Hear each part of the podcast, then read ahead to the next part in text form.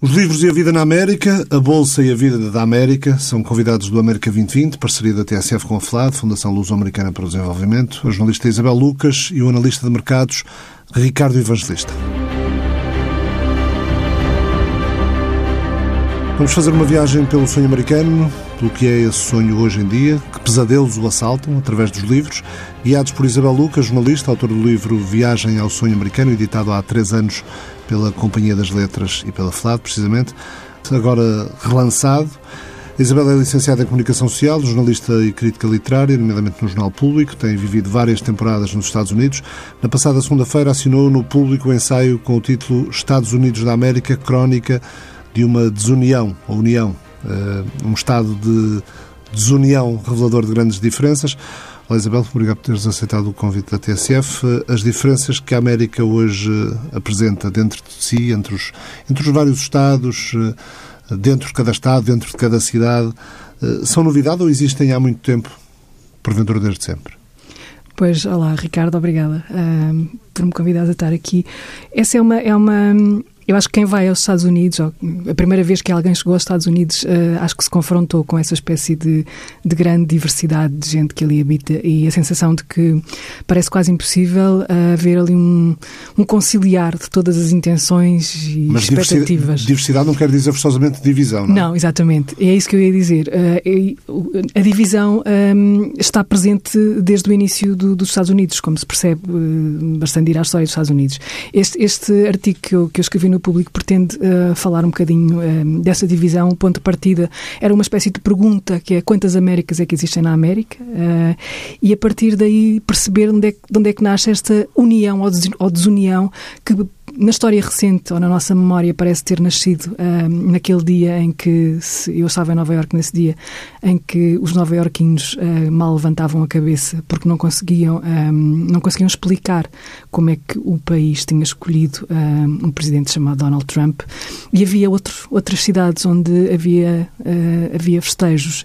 E a sensação de divisão, uh, que foi marcada também pelo discurso de derrota da Hillary Clinton, que veio falar de um país dividido, ficou muito marcada nesse, nesse dia, nesse 9 de, de novembro de 2016, não é? A sensação clara de que havia um país que não entendia outro país.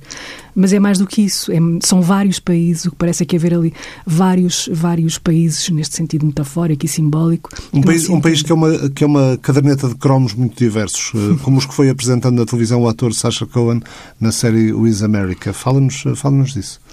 Uh, não sei se, se, as pessoas estão, estão a ver quem é o Sacha, o Sacha Cohen. O homem que fez o, o Borat. Borat. Sim, que faz um humor que muitas vezes um, uh, fica ali numa fronteira estranha entre aquilo que, é, que, se pode ou que não se pode, não é? E, e ele decidiu transportar essa maneira de, de muito incómoda, não é? De, de pôr as questões a nível da comédia, um, construindo personagens que, que, mostram de alguma maneira essa, essa diversidade e fazendo entrevistas enquanto cada uma dessas personagens. Há um, eu, eu lembro-me de, de um youtuber que, que é um finlandês e que tem um nome, um nome que são iniciais e siglas que levam uh, a mais uma interrogação, que é what, the, what, Oh my God, what is this? What my, oh my God, qualquer coisa de, parecido com isto, uh, que é um simpatizante fascista e percebe-se isso uh, através dos comentários que ele vai fazendo, uh, alguns, algumas dessas entrevistas que faz.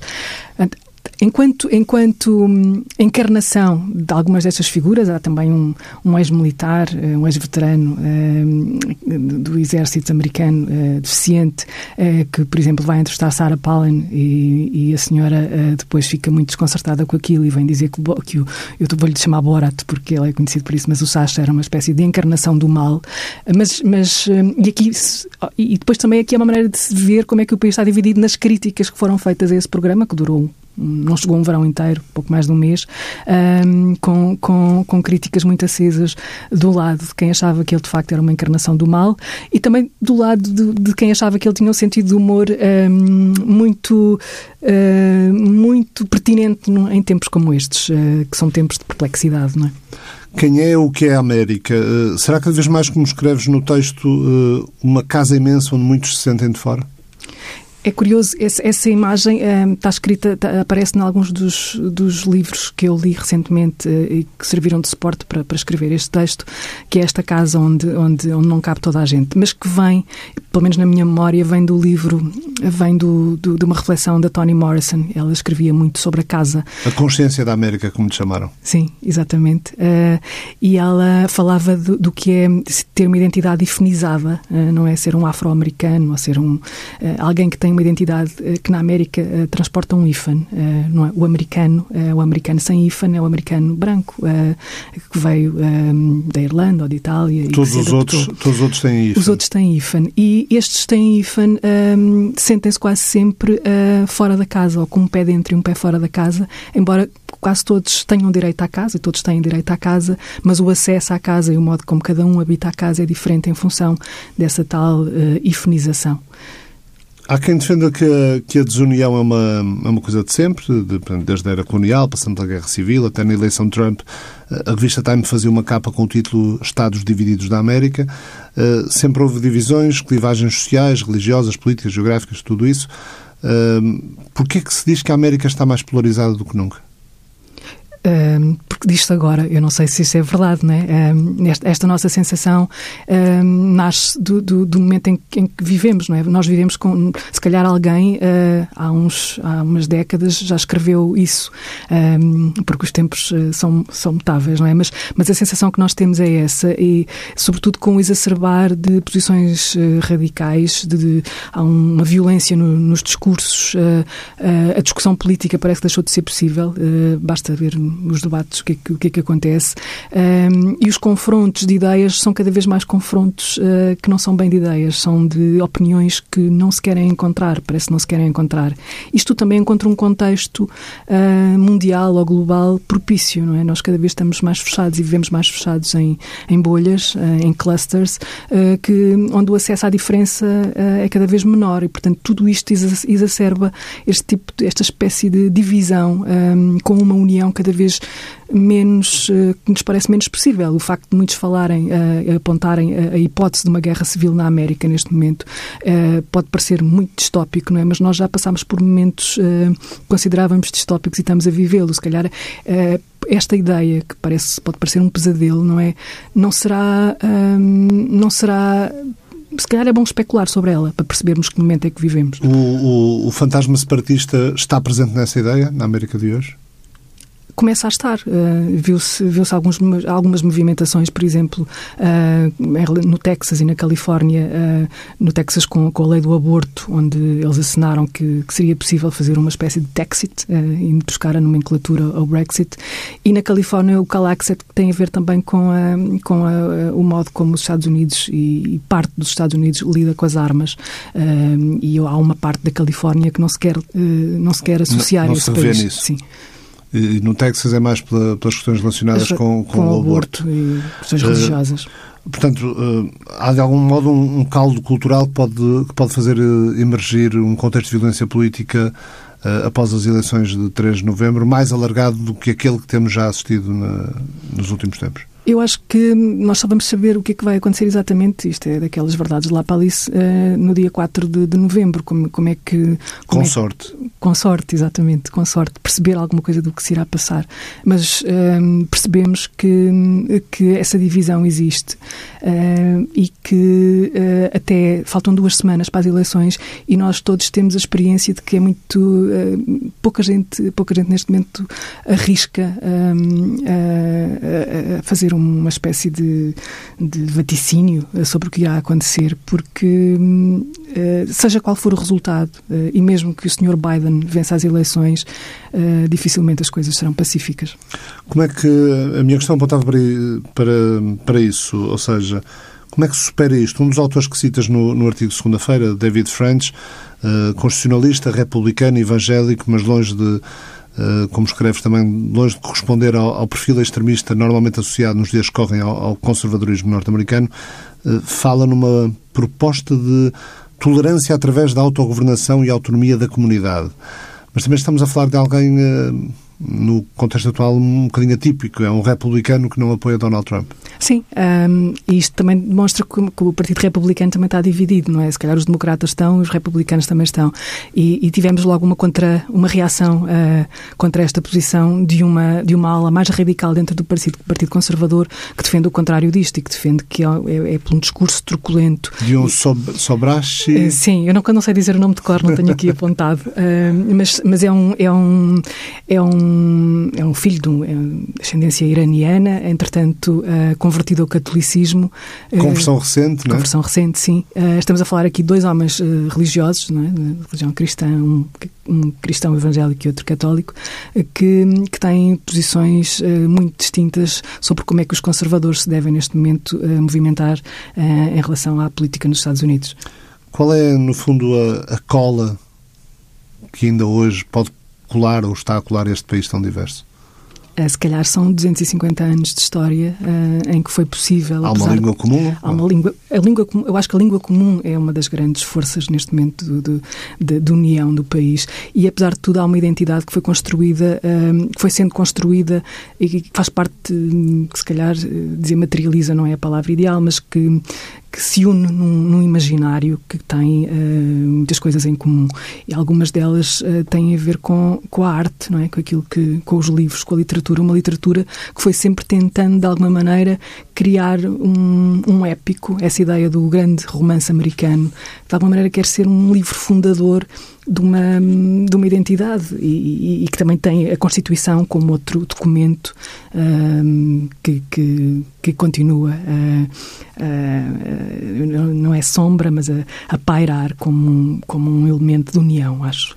Com o sonho americano assente num, num, mito fundador eh, da América, o individualismo, escreves no teu livro que se o sonho falha é porque o indivíduo falha e todo o sistema político assenta na, na glorificação do indivíduo, mas que não o ensina a lidar com o erro. E a minha questão é, era esta. As pessoas, as pessoas sentem isso, regra geral, por aquilo que vais percebendo, eh, as pessoas sentem, sentem uh, aquilo, que, aquilo que lhes vai acontecendo na vida como um, como um falhanço individual, ou mais e mais vão responsabilizando o governo da cidade, ou do Estado, ou o governo federal por aquilo que de negativo lhes vai acontecendo na vida sobretudo pelo, pelo que de negativo, uh, se, se, assim se pode dizer. Uh, eu acho que o, o, sucesso é individualizado um, e o fracasso, neste momento, é, é tende-se a encontrar uma parceria para o fracasso ou uma, uma, uma corresponsabilização, uh, mas um, basta caminharmos um bocadinho pelas ruas de, da América, desse país imenso, para percebermos o quão solitários estão os fracassados, não é? estão as pessoas na rua, estão as pessoas que, que, que contam até a última gestão para conseguirem pagar rendas de casa que são astronómicas e cada vez mais inacessíveis. Ou seja, há um estrangulamento uh, que tem sobretudo a ver com, com o modo como o país está organizado uh, economicamente, que leva a que uh, esta ideia de sucesso está muito ligada ao dinheiro. Não é? Tem sucesso quem conquista poder através do dinheiro. É fracassado quem não consegue lá chegar e, e a palavra loser associada a, a, um americano tem muito peso. se se quisermos ofender alguém, é uma das palavras mais eficazes. Uh, vamos entrar loser, de, loser. de perdedor, não lusa de lusitano ou da agência de notícias. Sim. Vamos entrar nesse livro, 97 mil quilómetros num ano. Quantos estados é que visitaste? Uh, 27, talvez. 27. O que, é que, o que é que mais te, te marcou nessa viagem e nessas conversas com os escritores? Acho que não foram, não foram tantas conversas com os escritores, foram as conversas com as outras pessoas. Com as, outras pessoas. as conversas com os escritores foram uma espécie de guião, como foram os livros, não é? Os livros é, é mais fácil ter acesso, para mim, eh, ter acesso aos escritores e aos livros do que às pessoas uh, na sua na sua vida normal, chamemos-lhe assim. E a minha grande, meu, acho que, que a grande um, a coisa que eu mais levo desta viagem é o contacto com essas pessoas. Um, a reportagem. A reportagem.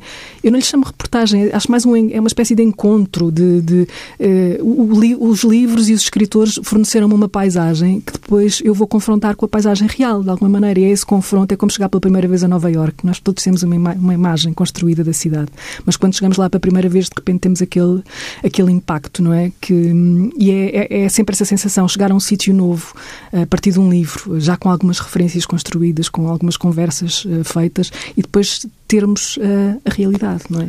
A realidade naquilo, naquele pedacinho que nos é permitido ter. Essa viagem foi em 2016? 2016 e 2017. Uh, era uma América que olhava olhava para, para a Europa e receava uma, uma vaga de refugiados, de imigrantes, uhum. Estranho receio de um país fundado e erguido por imigrantes e que dele, e que dele fizeram a nação mais forte do planeta. Sim, essa era sempre a minha perplexidade, não é? Eu cheguei a falar com, com, alguns, um, com alguns desses imigrantes e filhos de imigrantes e pessoas de várias gerações uh, de imigrantes que diziam sempre que era assim, quando uma leva de imigrantes começava a ter sucesso, uh, começava a olhar uh, com desconfiança para a leva seguinte, com medo que essa leva abaixo na escala social lhes fosse tirar aquilo, o pouco ou muito que eles tinham conquistado.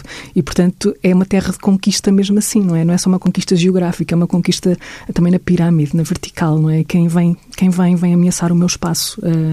e é assim, parece que é assim. As geografias e os contextos sociais, obviamente, também depois influem no, nas pessoas, eh, nas mais variadas profissões, mas eh, em concreto nos, nos escritores. Eh, é certamente diferente conversar com um escritor em Manhattan, Nova York, ou em Knockham Stiff, no interior do Ohio, onde estiveste com o Daniel Ray Pollock. Sim, bastante. Uh, para já, uh, uh, a maneira como o escritor olha quem me olhou a mim, alguém que vinha de fora e que ele achava que não ia reconhecer e estava à minha espera no aeroporto com, com uma, uma folha A4, uma folha A4 com o meu nome escrito.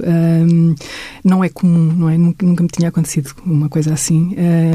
e depois a viagem toda, ele guiou-me pelo Ohio e ele estava muito mais interessado na minha experiência e nas pessoas que eu tinha conhecido na viagem do que propriamente em mostrar-me a terra, que para ele não tinha nada, não tinha segredos então a conversa foi uma conversa, uma conversa em que cada um está a tentar descobrir o outro e em que ele me perguntava pelos outros escritores da América a quem ele não tinha acesso. E estamos a falar de um escritor traduzido, não é um escritor que está ali fechado, é um escritor traduzido em várias línguas, eh, está em Portugal editado, mas que eh, para ele, e não o levava, ele contava que não o levavam a Nova York porque achavam que a literatura dele não era para nova-iorquinos. E ele também, ele também diz que nunca saiu do Ohio, o Ohio nunca saiu dele, não é? Sim, o Ohio nunca saiu dele, ele já saiu do Ohio, mas para ele sair do Ohio, ele saiu do Ohio sobretudo depois de ter sido escritor. Ele começou a ser escritor depois dos 50, portanto é um homem que foi guiou um trator numa fábrica de papel até, até essa altura. Portanto, toda a experiência de vida dele uh, e, a, e, a, e, a, realidade que, que ele me levou a, conhecer, que é uma realidade muito dura, onde uh, a droga uh, entrou, entrou de uma maneira muito violenta naquelas casas daquelas famílias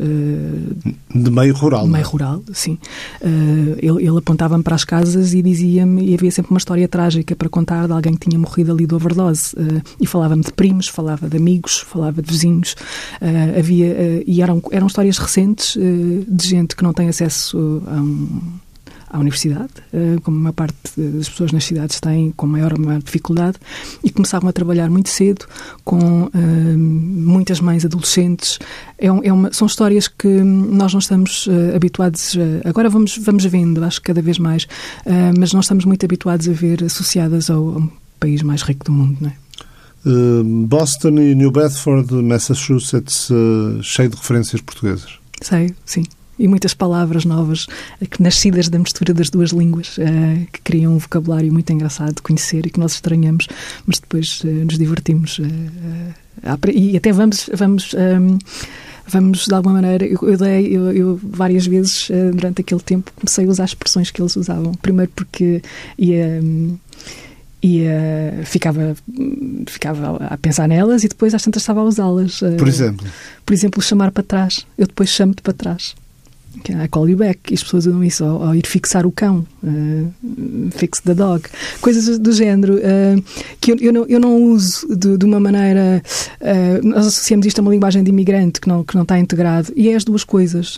eu acho que nasce das duas coisas e é muito fácil nós termos um olhar arrogante sobre esse tipo de linguagem, mas não são só os portugueses que fazem isso, são as comunidades que são mais fechadas e de alguma maneira reservam alguma coisa da sua identidade através de uma maneira de falar que lhes é acessível a elas e que nós vamos aprendendo.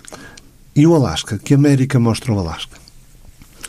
O Alasca mostra mostra uma fragilidade enorme do planeta. Eu acho que eu nunca tive a sensação tão flagrante que o planeta está em perigo uh, como quando pisei o Alasca. Vi terra rachada à minha frente, vi quilómetros e quilómetros de floresta incendiada, vi solos uh, que não são capazes de dar nada porque o mar os invadiu, Uh, há uma fragilidade enorme, um espanto, um espanto imenso, uh, porque a dimensão é gigantesca, porque a paisagem de facto engole tudo, e há uma solidão enorme. As maiores taxas de suicídio nos Estados Unidos estão no Alasca. É também o sítio para onde se foge de alguma coisa? É, muita gente foge para o Alasca.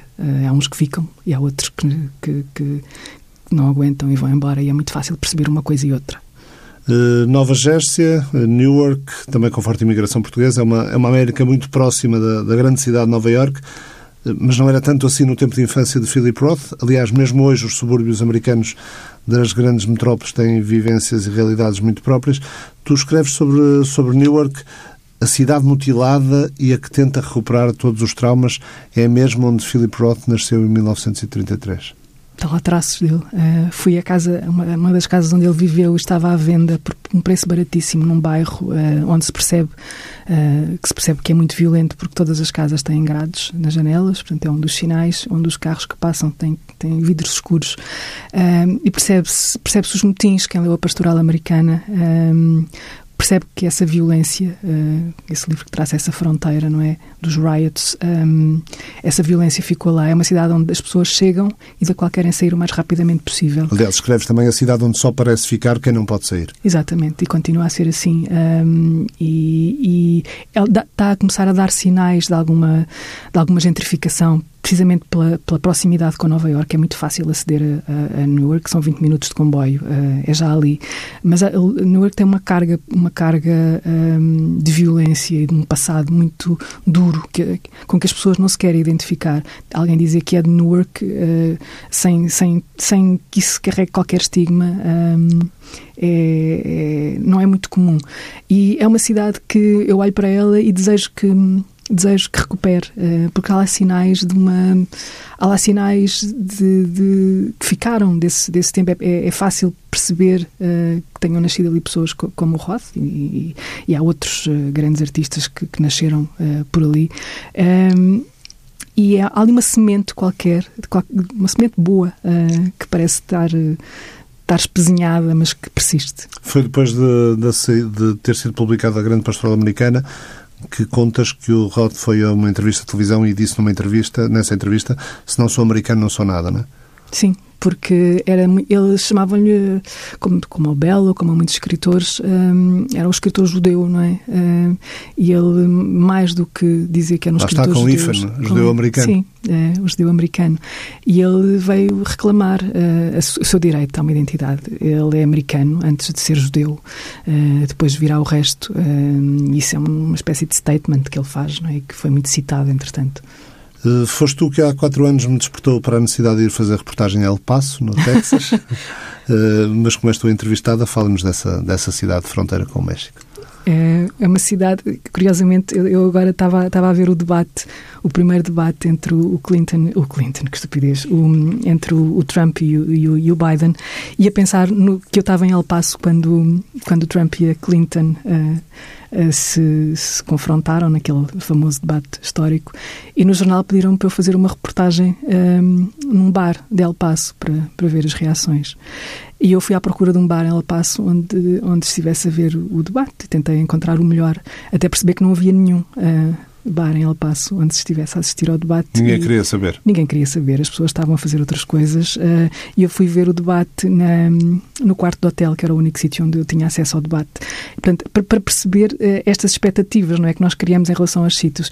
E El Paso é uma cidade curiosa. El Paso está cheio de. Andamos pelas ruas de El Paso, como sabes, e vemos referências a qualquer coisa antiga, é? uma, ali, uma América antiga que, persiste e aquela proximidade com o México, um, que é muito curiosa e muito fácil não é? Nós, eh, quem está do lado da América uh, chega ao outro lado muito facilmente, exceto há um aviso. É? Não sei se no teu quarto, no quarto, no teu quarto de hotel tinhas esse aviso, mas avisavam para eu não levar armas para, para o outro lado da fronteira, Precisamente. para a cidade Juárez.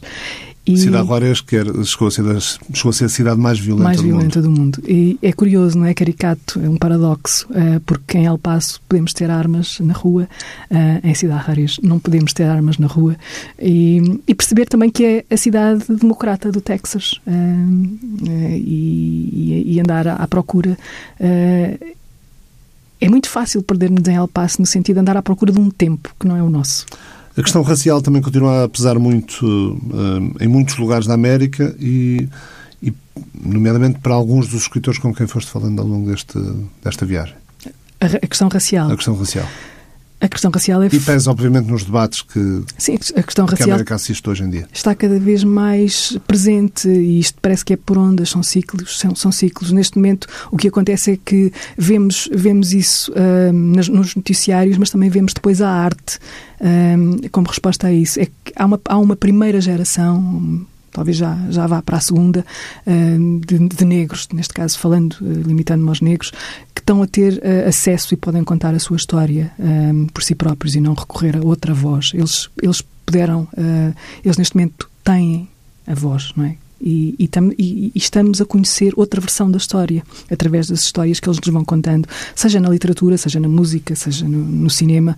E é, é aí todo este confronto, eu acho que tem confronto de ideias neste caso, tem a ver com aquilo que nós conhecíamos uh, e que fomos, com, que fomos sendo uh, confrontados com os novos textos que aparecem e alguns textos que são recuperados. Mas esta geração vai buscar referências e, James Baldwin é uma referência que foi, que foi ressuscitada de alguma maneira nos últimos 5, 6 anos um, por uma América a partir da criação do movimento Lives, uh, Black Lives Matter, não é? Quando, quando apareceu aquilo e se tentou criar uma explicação para aquilo que estava a acontecer na América e, e estava tudo em Baldwin. Parecia que ele já tinha escrito um, sobre o que era essa experiência de viver com um corpo negro na América. Entretanto, veio outro escritor, um jornalista com um ensaio que, que, que muito marcante que, que, que, que é precisamente sobre, sobre isso, sobre ele chama-se Ta-Nehisi Coates e que veio uh, com uma carta ao filho, um texto que é uma carta ao filho adolescente, explicar o que é isso, uh, de se crescer e de se viver e de se morrer com um corpo negro na América.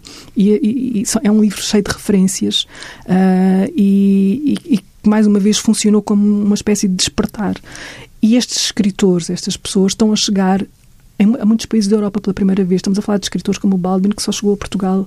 Um, há meio dos anos. Agora, há dois anos. Uh, 50 anos, uh, 60 anos depois de ter escrito os primeiros, ter escrito as suas grandes obras e chega com uma grande, com uma grande um, atualidade.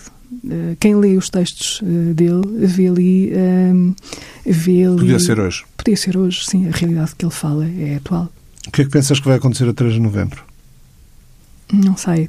Estava a pensar, estava a pensar na, numa entrevista que li uh, este fim de semana do, com, o, com o Don DeLillo, que acaba de escrever um, um novo romance chamado The Silence, e perguntar, fizeram-lhe essa pergunta e ele disse, não sei, não sei, não sei. Se o Don DeLillo não sabe, como é que eu posso saber? Nesse, nesse romance em que ele está numa... em que acaba em esse é um romance que fala de um. Ele acabou o romance em março. Em março deste ano? Em março deste ano.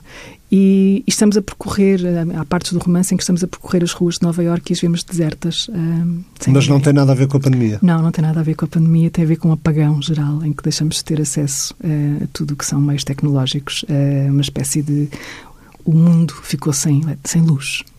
Terá a América, depois destas eleições, aquela capacidade que se lhe reconhece de se reinventar? Eu espero que sim. Uh, esse é um dos grandes fascínios da América. É? Quem já passou lá por momentos complicados percebe que hum, percebe essa energia que existe. A, a, energia, se há uma energia negativa, há uma energia positiva também. Esse equilíbrio de forças tem sido aquilo que tem, acho que tem alimentado a, a América e, hum, e acho, essa energia não, não morreu, uh, não pode ter morrido é tudo muito recente, estamos a falar de quatro anos de Trump. Uh, e no dia a seguir à tomada de posse dele, uh, em Washington, uh, ele tomou posse, esperou-se que ele que fizesse um discurso de união do país. Ele não fez, ele fez um discurso ao contrário disso, não é? E no dia seguinte houve uma manifestação gigantesca. a favor de, de, como reação agora esqueço-me Peraí, depois editas isto provavelmente. Aquela das mulheres, como é que aquilo se chamava? As Pussy. Uh, uh, aquelas, aquilo não era. Aquilo era uma. Não era Pussy Riot, mas não, não era. era. Era aquela manifestação. Vou retomar. Aquela manifestação que foi primeiro tomada como movimento uh, uh, feminino em marcha reação das mulheres. marcha das mulheres, mas que transformou numa marcha uh, que não era das mulheres, era uma marcha universal. E ver a energia de um dia para o outro, ou seja, eu, eu não, sem, sem podemos podemos ser apoiantes do Trump. Uh, imaginemos que somos apoiantes do Trump e estamos num dia uh, em Washington e no dia, nesse mesmo, no dia seguinte estamos também em Washington e percebe-se o que era um dia que queria que fosse queria, toda a gente queria que fosse de festa, mas havia uma grande tensão e o dia seguinte, um, onde havia uma. uma era, um, era um clima de festa. como se fosse possível uma coisa daquelas de um dia para o outro. Ricardo Evangelista, CEO da Active Trades Europe, uma das mais antigas corretoras online da Europa e analista sénior de mercados financeiros. Como é que os mercados se têm movimentado face ao atual momento político nos Estados Unidos? Neste momento, os mercados estão, estão-se a movimentar eh, partindo do princípio que existem dois cenários. Uh, um cenário seria uma vitória clara da parte de um dos candidatos, eh, tanto Biden como Trump, uma vitória clara por uma margem indiscutível que não uh, criasse espaço para que ocorresse depois a contestação do perdedor, o que levaria a um impasse uh, na nomeação do novo presidente, ou na tomada de posse do novo presidente, o que acabaria também por ter repercussões negativas ao nível da performance económica. Os dois cenários que temos são esses. Neste momento, o cenário que está descontado no mercado é de que vai haver, de facto, uma vitória clara de, de um dos concorrentes. Uh, Perspectiva-se que seja Joe Biden. Até há pouco tempo, Joe Biden era visto, de certa forma, como menos amigo dos mercados do que Trump, uh, porque ele tinha levantado um pouco o véu sobre a sua intenção de subir os impostos sobre o rendimento de capitais, por exemplo, subir também os impostos uh, às pessoas com rendimentos mais elevados e regular o setor tecnológico tem sido a grande locomotiva da subida bolsista. No entanto, Joe Biden já acalmou bastante os medos que muitos investidores sentiam, dizendo que espera que durante o primeiro ou do, os primeiros dois anos do seu mandato ele se dedique, sobretudo, a, a, a recuperar a economia, lançando um plano, tendo planos para lançar um, um forte investimento nas infraestruturas, uh, tendo planos para, para manter o apoio da segurança social às pessoas mais afetadas pela pandemia, uh, aos desempregados, etc. Ou seja, Uh, a perspectiva neste momento é que Joe Biden vai ganhar, Uh, por isso tem-se mantido um pouco a tendência de subida que já, que já se vai manifestando há bastante tempo nos mercados, que tem sido temperada, digamos assim, por uma outra novela que decorre de forma paralela, uh, em que os protagonistas são, por um lado, a speaker uh, da Câmara dos Representantes Nancy Pelosi e, e, e, por outro o secretário do Tesouro americano Steven Mnuchin. E então eles têm tentado chegar a um acordo para um pacote de estímulos fiscal uh, que neste momento está dividido um pouco entre 1.8 bilhões que Steven Mnuchin uh, está disposto a oferecer e, e 2.2, aliás é trilhões, não bilhões, peço desculpa, e, 2,2 trilhões que, que, Nancy Pelosi e o lado democrata defendem. Uh, parece, parece, parece que hoje as últimas notícias apontam para que vai ser muito, muito pouco provável que se chegue a um entendimento a tempo de libertar este pacote, este pacote de estímulo fiscal antes das eleições de 3 de novembro. E por isso assistimos a, a uma, pequena, a uma pequena correção uh, nos mercados, mas eu penso que, que será um, apenas uma correção. Não, não estamos a assistir ao início de uma nova tendência, porque os mercados continuam bastante otimistas e, e para além disso, todas as condições uh, que têm sustentado uh, estes ganhos bolsistas mantêm-se na verdade. Wall Street não vota Trump, será, será um estereótipo ou não, mas tendencialmente grandes empresas com alta cotação em bolsa tenderão mais a apostar em candidatos mais à direita, certo? Sim, repare, uh, Trump tem, tem feito da economia e dos mercados, para além, é claro, da, da lei e da ordem, que ele tanto gosta de falar, uh, tem feito da economia e também dos mercados financeiros as suas grandes bandeiras. No entanto, o efeito Trump é um efeito que acabou por se diluir um pouco. É verdade que ele, quando uh, assumiu a presidência, ele uh, baixou, baixou os impostos às empresas, baixou os impostos uh, aos indivíduos de maior rendimento também. Ah, no entanto, ele acabou por ter também um efeito perverso. É verdade que baixar os impostos foi um estímulo ao crescimento económico, mas ele também adotou outras políticas que foram negativas, como por exemplo o protecionismo, ao levantar novas tarifas sobre importações, ele acabou por uh, provocar danos à, na atividade económica do país, acabou por fazer subir o preço de, muito, de muitos bens uh, e por isso não é assim tão líquido que Trump seja mais amigo dos mercados do que Joe Biden. É verdade, como eu disse há pouco, que Joe Biden, com a sua postura inicial de regular, que isto é uma coisa que dá um pouco de medo aos mercados, a regulação, e de subir os impostos sobre o rendimento dos capitais, uh, levantava algum medo e havia um cenário uh, que se começava a descontar na performance dos mercados, que seria uh, o fecho de posições ganhadoras por parte de muitos investidores face a uma vitória de Joe Biden para evitar depois pagar impostos mais altos sobre o rendimento do capital. No entanto, como eu disse, Joe Biden já afirmou que vai estar mais focado na recuperação económica uh, e também na reconciliação uh, nacional, ou seja, os Estados Unidos são um país muito fraturado, uh, com, com divisões socioeconómicas muito grandes e isto também tem um custo económico. Por isso, neste momento, neste momento, o cenário ideal para os mercados seria uma vitória clara de um dos candidatos e, se for Biden, poderá ser uh, ainda melhor, porque Biden uh, tem um programa de desenvolvimento de infraestrutura, investimento muito, muito forte na, na infraestrutura que ele, que ele pensa aplicar, uh, e como disse que não vai subir os impostos num primeiro momento, tudo bem para os mercados.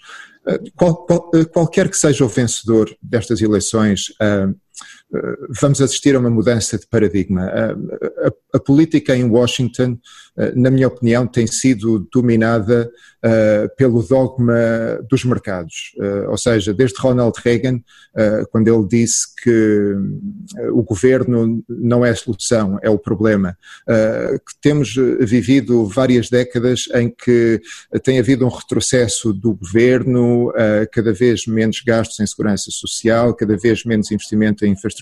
Isso tem-se notado muito particularmente nos Estados Unidos, ah, mas penso que agora com a pandemia e com as circunstâncias ah, que criou e com a grave crise económica ah, que aconteceu graça, eh, devido, devido às medidas de controle da pandemia, eh, eu penso que iremos assistir a, a, uma maior presença do Estado, ou seja, o Estado vai crescer, eh, vai, vai ter um peso cada vez maior na economia e também a nível social, o Estado vai estar muito mais presente. Por isso penso que para os mercados, seja Trump, seja Biden, os mercados já sabem que isto vai acontecer e como Biden não vai subir os impostos, uh, pelo menos no primeiro momento, uh, penso que não vai haver grande, grande problema nesse, nesse sentido. Muito obrigado, Ricardo Evangelista. A música para terminar. Luís Varatojo foi fundador dos Pesticida, Linha da Frente, a Naifa, Fandango e Luta Livre.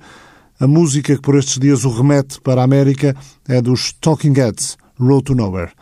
O América 2020, parceria da TSF com a Fundação Luso-Americana para o Desenvolvimento, regressa na próxima semana. Well, we